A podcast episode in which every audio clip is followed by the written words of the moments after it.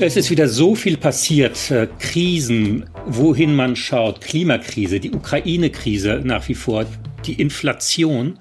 Aber das ist heute gar nicht unser Thema, sondern unser Thema sind heute die Menschen, die über diese Krisen äh, berichten, die Journalistinnen und Journalisten und was sonst alles so unsere Medienlandschaft gestaltet. Äh, wie geht's denen eigentlich mal? Denn davon hängt natürlich auch ein bisschen die Qualität dessen ab, äh, worüber wir uns unsere Meinung bilden, wie wir öffentliche Diskurse führen. Äh, das beruht ja sehr stark auf Journalisten. Und da wollen wir uns heute mal anschauen, wie sind da eigentlich die Arbeitsbedingungen, die Funktionsbedingungen und wie geht's denen? Das wird ein ganz interessanter Blick hinter die Kulissen. Äh, denn wie du sagst, Nils, am allerwichtigsten ist auch zu schauen, wer eigentlich äh, unseren täglichen Informationsbedarf stillt und unter welchen Bedingungen. Und die haben sich, wie du es gesagt hast, wirklich stark geändert. Genau das möchten wir heute thematisieren. Das ist das Thema unserer aktuellen Folge von Quoted, der Medienpodcast, der Civis Medienstiftung und der Süddeutschen Zeitung, gefördert von der Stiftung Mercator. Es diskutieren Nadja Sabura, Kommunikationswissenschaftlerin und Linguistin. Und der Journalist Nils Minkmar.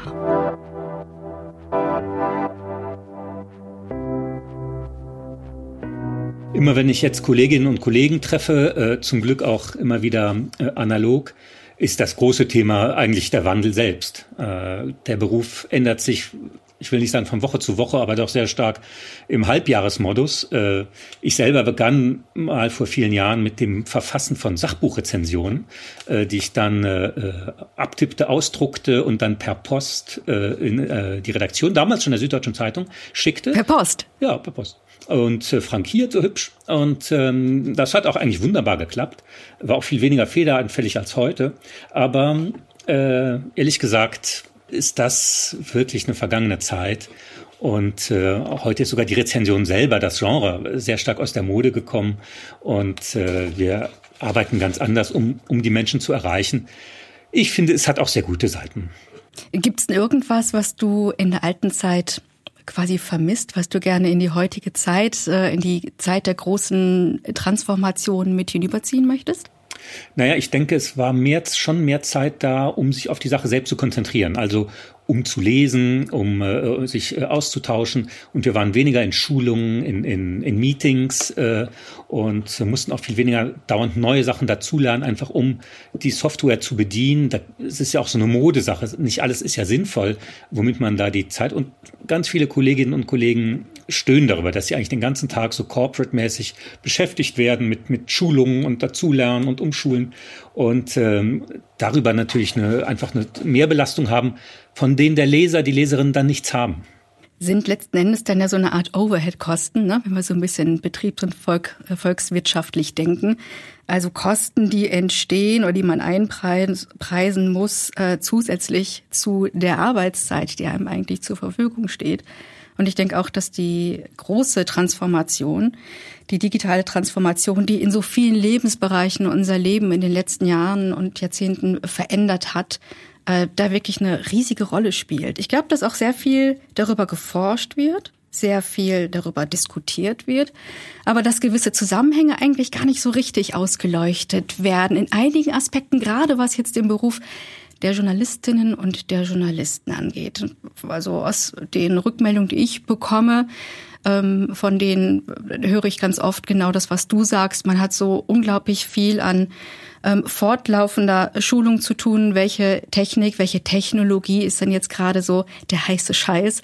Ähm, was müsste man sich gerade eigentlich drauf tun und was ist vielleicht nach zwei, drei Monaten schon wieder weg? Stichwort Clubhouse, das war ja auch mal richtig durchgehypt vor, ich würde sagen, einem halben Jahr, so eine ähm, Audioanwendung, wo Menschen sich treffen konnten und diskutieren konnten. Und da hieß es auf einmal von den Verlagen, oh, da müssen wir auf jeden Fall auch rein. Sichtbarkeit, äh, viel Wagniskapital drin, das wird richtig groß. Und am Ende ist es das überhaupt nicht geworden.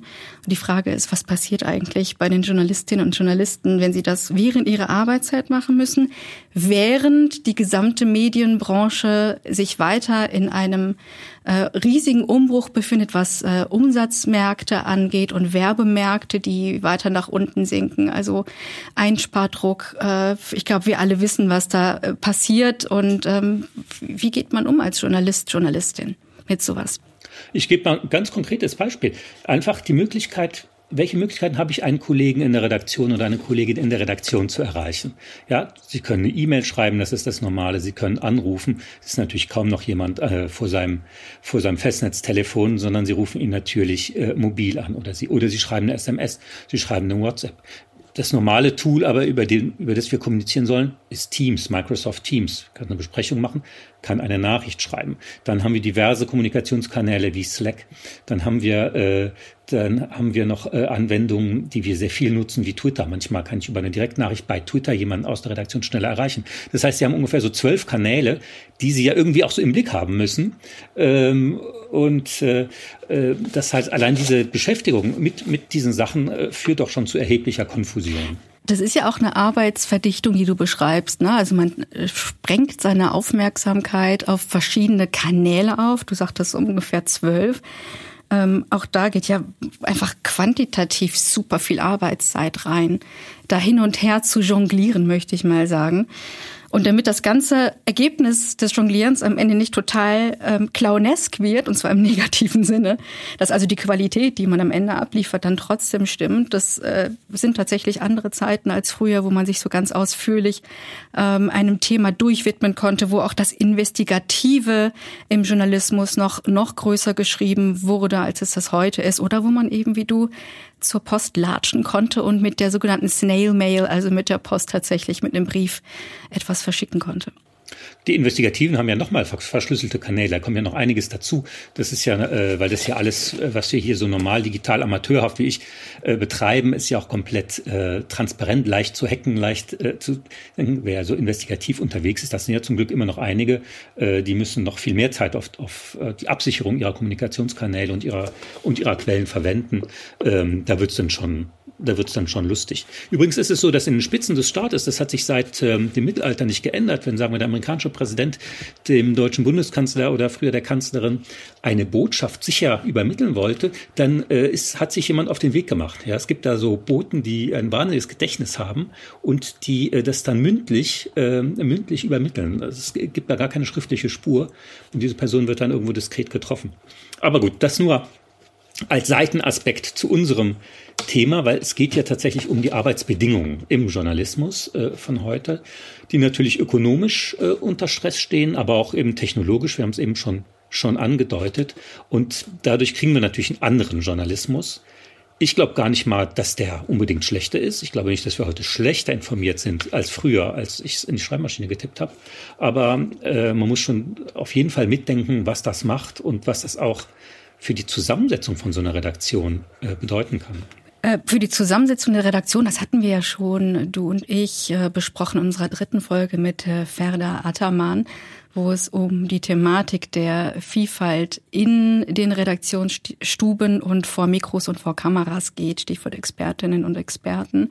Ähm, und ja, ich nehme das total gerne auf, den Faden, den du ähm, quasi strickst. Können Journalistinnen und Journalisten ihrer Verantwortung für gesellschaftlichen Zusammenhalt eigentlich nachgehen, wenn sie so einen starken Druck spüren und wenn in den Redaktionen quasi eine vielfältige Denke und eine Perspektivenvielfalt eben auch durch so einen Druck, der von vielen Seiten sich auf die Schultern legt, äh, eigentlich ähm, einen da, daran, davon abhält oder einen zumindest hindert, äh, das wirklich zu vollziehen. Genau, es ist noch ein attraktiver Beruf. Ja, würde man äh, jungen Leuten, auch gerade vielleicht aus Familien, wo man jetzt nicht, wo nicht alle Journalisten sind, sondern die eher aus äh, ganz anderen, mit ganz einer ganz anderen Geschichte da, darauf blicken und äh, vielleicht einer Migrationserfahrung in der Familie, die dann sagen, okay, äh, ist das eigentlich eine tolle Sache, in diesen Beruf zu gehen und da einzusteigen? Was sind die Bedingungen? Wie, wie wird es mir dann gehen? Wie wird es den, den äh, äh, jungen Menschen, die sich dafür interessieren, in ein paar Jahren gehen? Kann man das noch empfehlen? Oder ist es so, dass auch die, die im Beruf sind, mit Ausstiegsgedanken liebäugeln? Das, das sind so, glaube ich, die Fragen, die da jetzt aktuell äh, äh, sich stellen. Nils, das Gute ist ja, dass genau zu dieser Thematik eine interdisziplinäre Untersuchung auf den Weg gebracht worden ist von der Otto Brenner Stiftung äh, und zwar von einem Forschungsteam der Hochschule Fresenius Heidelberg. Und die Studie kommt nicht nur exakt in dieser Woche heraus, sondern wir konnten sie uns ja auch im Vorfeld schon einmal anschauen. Der Titel Arbeitsdruck Anpassung, Ausstieg, wie JournalistInnen die Transformation der Medien erleben. passt perfekt. Und es passt auch, dass wir heute einen der Mitverfasser der Studie der Otto Brenner Stiftung unter uns haben. Wir begrüßen bei uns Rainer Nübel. Er ist Journalist, lehrt als Professor Medien- und Kommunikationsmanagement an der Hochschule Fresenius Heidelberg, wo er auch Vizepräsident ist. Und wir heißen Sie herzlich willkommen, Herr Nübel. Herzlichen Dank. Bin sehr gerne bei Ihnen. Schön, dass Sie da sind. In Ihrer Studie für die Otto Brenner Stiftung stellen Sie und Ihre Mitautoren ja, ich zitiere jetzt mal, einen dringenden Diskussionsbedarf in der Medienbranche und in der Öffentlichkeit fest.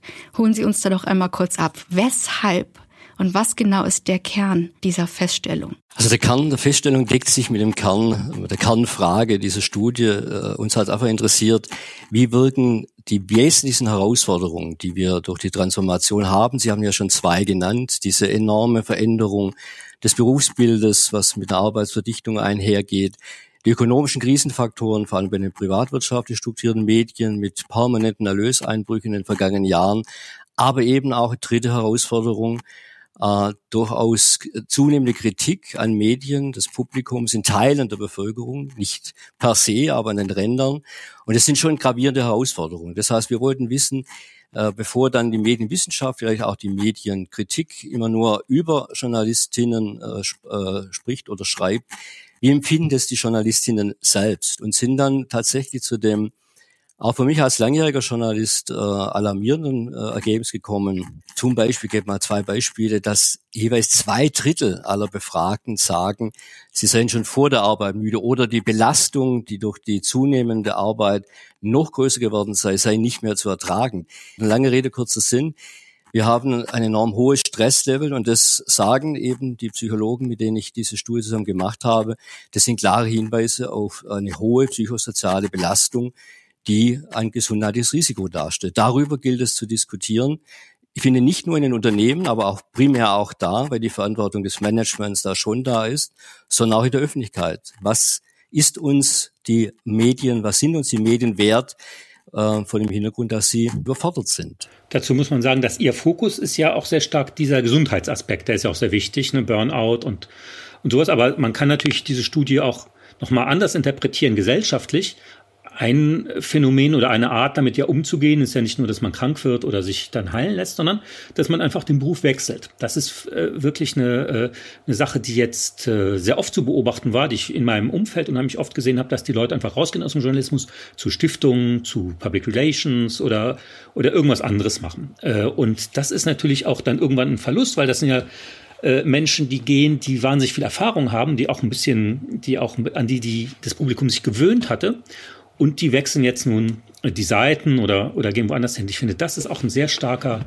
äh, sehr starke Gefahr von Qualitätsverlust. Ja, das war und ist der zweite wichtige Punkt äh, für uns, was die Ergebnisse der Studie angeht. In der Tat machen wir die Erfahrung sowohl aus den sehr offen geführten Interviews, ähm, das hat mich sehr, sehr positiv berührt, wie offen Journalistinnen auch über ihre Ausstiegsgedanken gesprochen haben. Und wir haben Ergebnisse dann auch in der Online-Befragung. 60 Prozent denken wiederholt äh, pro Jahr an den Ausstieg, an den Wechsel.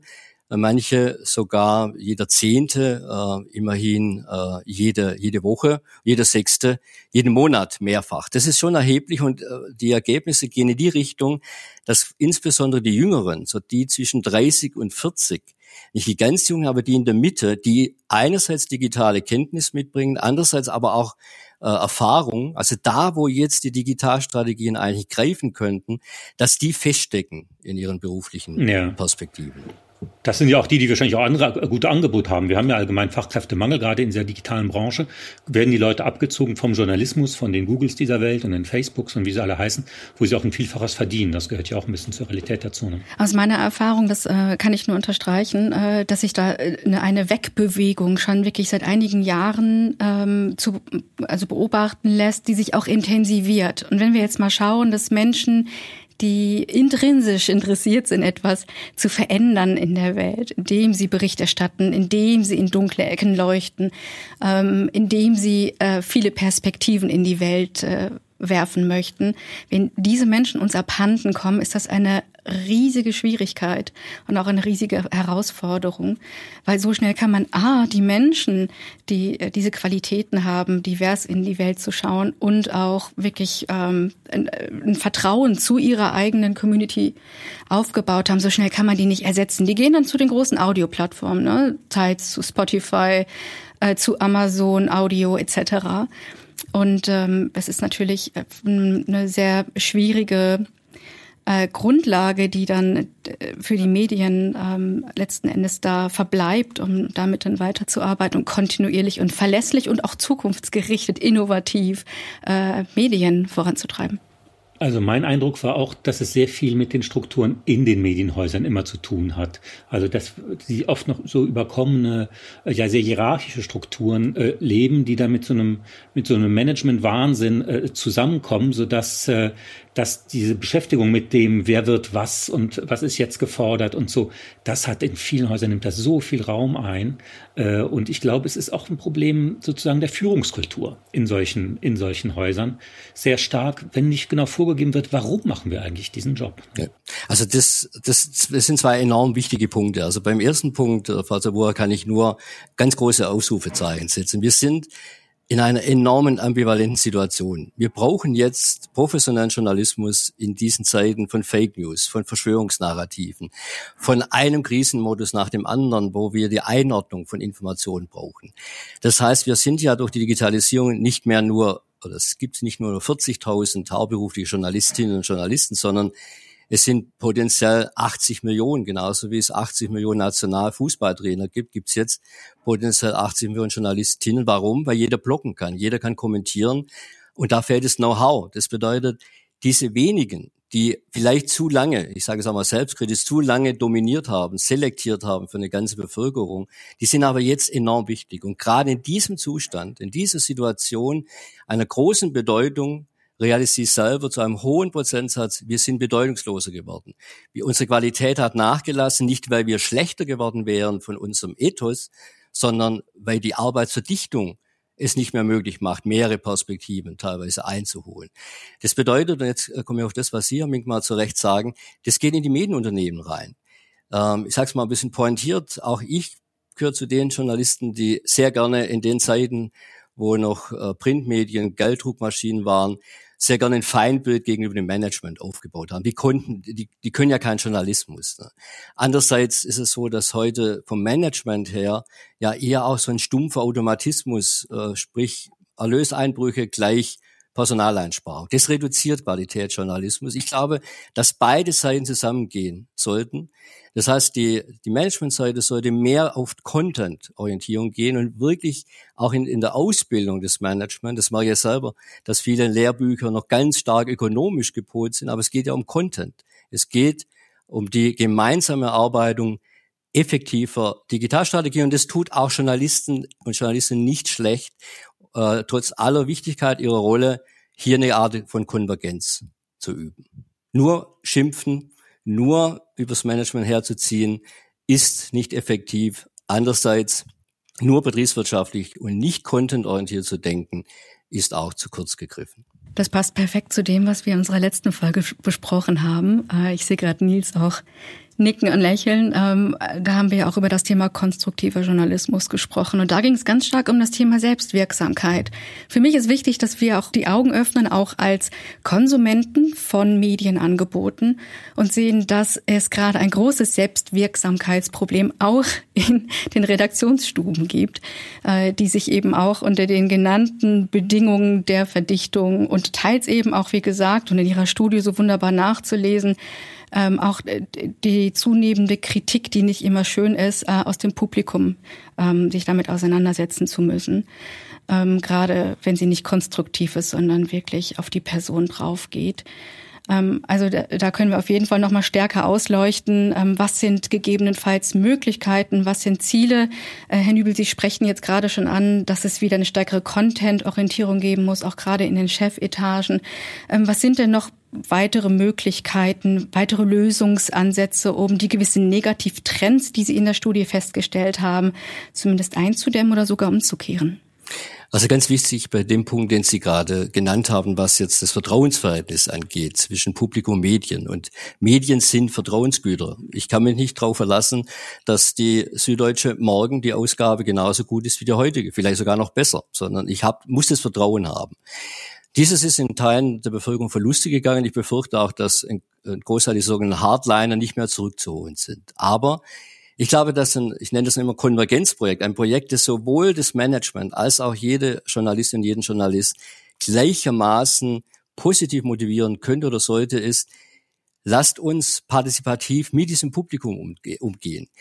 Äh, nicht nur wie früher die Leserbriefe abzudrucken, sondern mehr, was sind die Bedürfnisse? Die Leute können erzählen. Das habe ich selber mittlerweile, seitdem ich jetzt drei Jahre diese Professur habe, in der Bevölkerung in vielen Veranstaltungen gemerkt, äh, die können den Wert einer Reportage dann umso mehr registrieren, wenn sie selbst narrativ unterwegs sind. Das heißt, mehr rausgehen, äh, solche Projekte wie ähm, äh, das ZDF, beispielsweise prominente Journalistinnen und Journalisten machen, mit Journalismus macht Schule, finde ich sehr, sehr gut.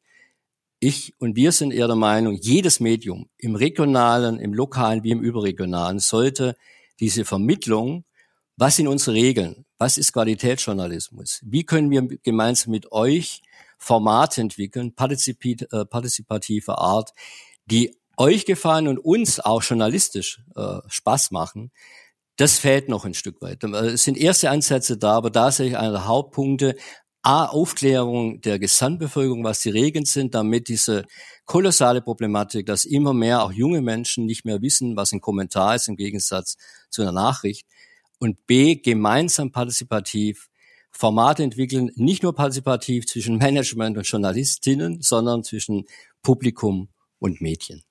Herr Nübel, für mich steht immer noch wirklich so die Frage im Raum, was bedeuten die Erkenntnisse Ihrer Studie ganz äh, speziell für den so wichtigen Aspekt der Perspektivenvielfalt in der Berichterstattung, aber eben auch in den Redaktionen, zum Beispiel in puncto Förderung von JournalistInnen mit kulturell diversen Backgrounds. Das sind ja schon eher ressourcenintensive Bereiche im Medienbetrieb. Also sie bedeuten, äh, bedeuten ganz eindeutig mehr Diversität in jeder Hinsicht, mehr Perspektiven, äh, eine, ich sage mal Vorsicht, eine, eine Reduktion der Selbstreferenz, die, und da nehme ich mich sofort zu 100 Prozent mit rein, die uns Journalistinnen nicht fremd sind. Fünf Minuten Journalisten unter sich wird nur über die Branche gesprochen, nur über die eigenen Leistungen.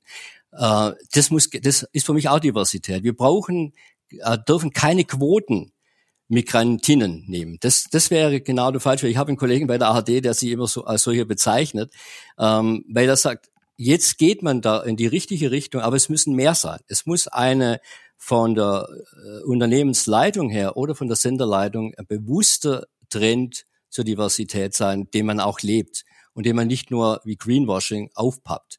Das heißt, raus aus dieser enorm engen Perspektive. Die meisten Journalistinnen und Journalisten stammen aus der Mittelschicht, aus der gehobenen Mittelschicht teilweise.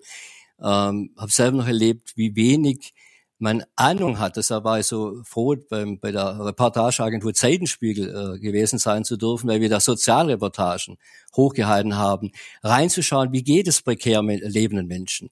Äh, ich werde nie vergessen, wie erstaunt ein Redakteur mich angerufen hat, ein leitender Redakteur 2015, als äh, die flüchtenden äh, Menschen in München ankamen.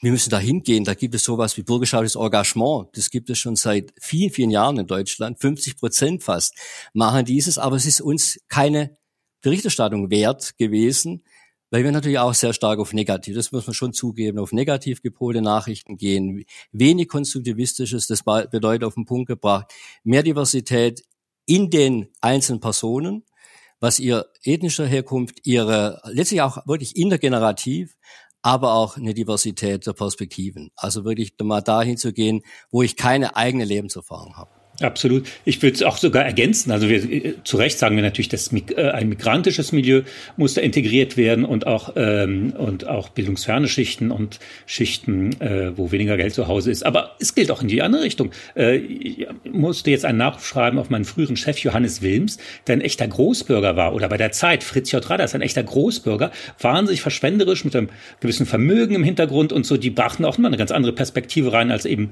dieses, äh, dieses ein bisschen kleinbürgerliche, was wir, was was wir sonst über erleben. War auch sehr, sehr interessant, hat die Perspektiven geweitet, ganz klar. Vielen Dank, Herr Nübel. Ganz toll. Also ich kann diese Studie nur empfehlen, äh, bei der Otto Brenner Stiftung äh, abzurufen, nachzurufen für alle, die sich interessieren, wie es im Journalismus zugeht, äh, wie man es verbessern kann, wie es sich ändern muss. Äh, ganz toll. Herzlichen Dank, dass Sie dabei waren. Ja, ich danke, dass ich dabei sein durfte und wünsche weiterhin viel Erfolg für, für ein Format, das, glaube ich, auch die Studie gezeigt hat, das in die Richtung, genau in diese Richtung weist, die wir besprochen haben ähm, einfach auch ihre Diversität der Themen, die sie haben. Ich glaube, das ist der exemplarisch betrachtet der Punkt, der Journalismus voranbringt, aber auch die Medienhäuser ökonomisch betrachtet. Danke, Herr Nübel. Vielen Dank. Ich danke. Und selbstverständlich packen wir die Studie auch nochmal als Link in die Show Notes, genauso wie alles andere Interessante, ähm, was wir heute hier platziert und beredet haben. Es ähm, ist natürlich noch wichtig zu bemerken, dass diese Studie äh, 20 Journalisten qualitativ befragt hat aus etablierten Häusern. Und auf der anderen Seite wir natürlich sehen, das finde ich halt immer so faszinierend an der Gegenwart, also diese Krisenbeschreibung teile ich, dass wir auch in so einer Art medialen Gründerzeit leben. Unheimlich viele machen sich selbstständig, äh, gründen was Neues. Ich darf manchmal schreiben bei den Übermedien. Äh, Stefan Niggemeier, äh, äh, Boris Rosenkranz, Friedrich von Castell, viele andere, die eben da in Berlin das so gegründet haben, auch so eine medienkritische Sicht äh, und Praxis betreiben. Und äh, da gibt es noch viele andere äh, Korrektiv und, und die heute gar nicht mehr wegzudenken sind, eigentlich von der Medienlandschaft, die einfach from scratch, ohne Konzern, ohne irgendwas äh, gemacht haben. Und ich finde, das bildet auch sehr stark die Realität ab. Ähm, ich muss da zum Beispiel auch äh, an Newsletter denken. Beispielsweise gibt es ja Rums, die sitzen in Münster und die haben sich wirklich komplett auf ihre Zielgruppe eingeschossen und bieten extrem wertige äh, lokale Informationen, so wie es anscheinend äh, sonstige Lokalmedien dort äh, gegebenenfalls nicht in der Gänze abbilden können. Auch da Gründerzeit. Interessant finde ich, dass diese Formate ein hohes Vertrauen genießen. Ich habe da mal genauer hingeschaut und äh, ich denke, unter anderem liegt es begründet in der Offenheit und in der Lust an der Interaktion mit dem Publikum. Und ich finde, dass genau die neuen Medien da einfach exzellent sind, also vorbildlich und dass man da durchaus hinschauen kann und sollte. Für mich gibt's prinzipiell aber noch eine ganz große Frage, nämlich solange ja noch gestritten wird, und das steht ja in der Studie, ne, dass es äh, zunehmend einfach auch Anwürfe gibt äh, und äh, keine konstruktive Kritik, sondern wirklich Hass, der einem entgegenschlägt aus dem Publikum. Ähm, solange ja noch an sich konstruktiv gestritten wird äh, und interagiert wird, ist ja noch eine Verbindung da. Das heißt, wir haben noch eine Grundlage, wie wir uns quasi Auge zu Auge gegenüberstehen und man kann sich damit potenziell auch verstehen und wieder annähern und letzten Endes auch wiederfinden, eine Augenhöhe. Ich frage mich aber, was macht man, wenn dieses vorausgeschossene Vertrauen so tief enttäuscht ist und wenn die Menschen sich von Journalistinnen und Journalisten einfach so komplett abwenden und so komplett nicht mehr sehen in der öffentlichen Debatte. Äh, wenn da so eine derartige Beschädigung der Beziehung ist, welche Möglichkeiten dann den Journalistinnen und Journalisten noch bleiben? Ja, aber so weit, so weit sind wir, glaube ich, noch überhaupt nicht. Also meinst du? Ja, ich glaube, es gibt natürlich, du hast, also zum einen Teil ist es ein sehr stark politisch getriebener äh, Misstrauenserklärung, zum Beispiel gegen den öffentlich-rechtlichen Rundfunk. Das kommt ja auch sehr stark von rechts in allen Ländern. Äh, das hat mit denen persönlich gar nichts zu tun, aber wenn sie sich manchmal äußern auf Social Media, kommt dann direkt diese sehr organisierte Reaktion, glaube ich, gegen den öffentlich-rechtlichen Rundfunk. Manchmal auch von Konkurrenzunternehmen, etwa von Springer, die ja auch ihr Fernsehen zu betreiben versuchen. Ähm, also das finde ich noch nicht. Ich, also ich sehe das Problem noch mal woanders. Aber sag, willst du noch was sagen dazu? Ja, ja, gerne. Also ich beziehe mich darauf, dass in der Studie ein Interviewteilnehmer Folgendes gesagt hat. Er ist ein freier Rundfunkjournalist. Zitat, die nächste Stufe ist, dass die Journalisten gar nicht mehr angegriffen und angeklagt werden, sondern dass man sich von ihnen abwendet. Dass man sie sein lässt, dass sie sozusagen egal geworden sind und das ist dann viel schlimmer darauf beziehe ich mich. Ne? Also wie gehen wir eigentlich in einer Gesellschaft damit um, wenn Menschen verloren gehen und letzten Endes auch nicht mehr zurückholbar sind für den Diskurs? Unter der Prämisse, von all dem, was Interessantes in der Studie steht, nämlich dass die Journalistinnen und Journalisten ja selbst sagen, ich sehe, dass Qualität abnimmt, ich sehe, dass äh, Clickbait zunimmt, ich sehe, dass Hyperskandalisierung, Sensationsjournalismus, Selbstüberschätzung durchaus äh, verstärken, sich verstärken in den letzten Jahren. Und ähm, das alles mit dem ökonomischen und strukturellen Druck zusammengenommen zeichnet für mich jetzt nicht unbedingt ein leichtes Bild. Nee, man muss schon aufpassen. Ich glaube, dass wir halt diese Probleme in der Bundesrepublik viel weniger haben als in den USA. Dennoch würde ich sagen, dass auch die normalen äh, äh, Bürgerinnen und Bürger heute super informiert sind, auch über äh, Phänomene, die weit weg in der Welt äh, passieren, dass man unheimlich gute Analysen bekommt, dass man das auch bekommt, ohne super viel Geld investieren zu müssen, über die öffentlich-rechtliche Rundversorgung und über, über andere Möglichkeiten. Also ich finde, es gibt da viele positive Sachen. Ich glaube, ein Problem ist tatsächlich die, das muss man ein bisschen erlebt haben von uns, die interne Verfassung von, von Medienhäusern, die halt, das kann man sich von außen immer schwer vorstellen, die wirklich sehr antiquiert ist und gar nicht mehr so dazu passt. Ich glaube, alles, was, was gut funktioniert, hat auch eine gewisse Ruhe in der, in der Führung, in der Hierarchie und hat Leute an der Spitze, die wissen und ver vermitteln können, warum Journalismus nötig ist. Und immer in so Häusern, ja, wo das nicht mehr so nicht mehr so klar ist, wo die denken, wollen wir eigentlich damit Geld verdienen oder wo wollen wir hin? Wollen wir das deutsche Fox News sein oder wollen wir Stimmung machen? Oder so immer, wenn diese Unsicherheit an der Spitze da ist, ähm, äußert sich das auch im Produkt und in, im Betriebsklima. Da wollen die Leute weg. Ist ja letzten Endes auch das, was auch in der Studie, aber auch allgemein sich schon seit einiger Zeit abzeichnet. Nämlich, dass die großen Marken weiterhin die Ressourcen haben, die Innovationskraft und auch die Köpfe, um immer wieder was Neues anzubieten und immer wieder auch selbst Trends zu setzen. Und dass kleine, frische, junge Speedboats, äh, Schnellboote, äh, wie zum Beispiel Rums oder ehemals angefangen Korrektiv, jetzt sind sie inzwischen auch sehr groß, äh, dass wirklich äh, neue, sehr agile Medienplattformen ähm, da mitziehen können. Aber jetzt kommt das große Problem. Der große Mittelbau im Journalismus, ein wirkliches Problem hat in Sachen Wegbrechen von Ressourcen, ähm, eben mangelndere Agilität und nicht dieses Vertrauen, das da an der Spitze vorgelebt wird und die Zuversicht, dass es besser werden wird. Ja, ja, das stimmt. Vertrauen äh, ist äh, nach innen sehr wichtig und auch, und auch von den Leserinnen und Lesern sehr wichtig. Wir sind ganz klar in einer Umbruchssituation. Also gerade in der regionalen äh, Tagespresse äh, erlebt man das, äh, glaube ich, sehr stark. Und ähm, dennoch, also ich bin so ein bisschen, ja, ich bin ja eher so ein Grundoptimist. Das haben wir ja schon ein paar Mal festgestellt auch. Ich finde, dass auch bei aller Kritik und bei dass es so mittlerweile wir so eine Etappe haben, wo man auch sieht, dass ja Social Media und die gesamte digitale Welt und die Plattformen, die da immer wahnsinnig mächtig sind, aber doch diese Schattenseiten sind doch auch jetzt bewusster geworden. Und die Menschen sehen auch jetzt durch diese krassen, schrillen Phänomene wie die Querdenker und, ähm, und die russische Propaganda, dass, dass die Einfallstore im, im Digitalen äh, viel weniger gut geschützt sind als in den klassischen Medien. Und ich habe so das Gefühl, dass sich das langsam rumspricht. Hm. Das wäre letzten Endes so ein bisschen dieser kommunikative Klimawandel, ein Zitat vom Kommunikationswissenschaftler Bernhard Pörksen, ähm, der beschreibt allerdings das, was du jetzt so ein bisschen mit Einfallstoren so beschrieben hast, äh, und zwar so eine Art verwilderter Diskurs, eine sich radikalisierende Kommunikation, äh, in der wirklich so ganz sehr emotional über gefühlte nicht bewiesene Wahrheiten gestritten wird und eben so ein starkes Misstrauen gegenüber den Medien. Und ich denke schon, dass es gut ist, auf das zu gucken, was funktioniert und trotzdem im Auge zu behalten, dass das durchaus eine gefährliche Situation ist für den öffentlichen Diskurs, wenn man in der Beobachtung ist und eben nicht eine Möglichkeit hat, nochmal aktiv rauszugehen. Und deswegen finde ich es so wichtig, dass wir da hinschauen, wie du sagst, und gemeinsam dranbleiben und auch schauen, was gibt es für Möglichkeiten und Wege, dem zu begegnen und das was alles zusammenhält, nämlich das Vertrauen zwischen den Menschen wieder zu stärken.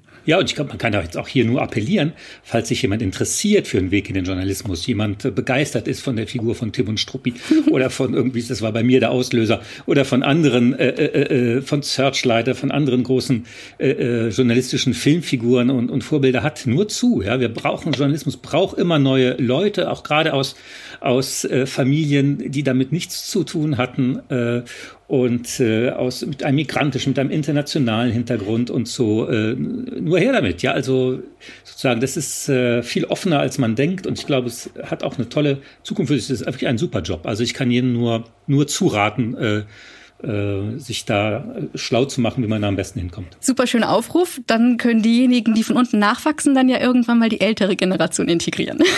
ja, auf jeden Fall, auf jeden Fall. Nadja, das war wieder sehr viel Stoff. Ähm, können wir mal gut noch mal drüber nachdenken und, und sacken lassen. Aber äh, wir sehen uns wieder nach der Sommerpause. Genau, das ist Anfang September. Wer weiß, was bis dahin wieder passiert ist.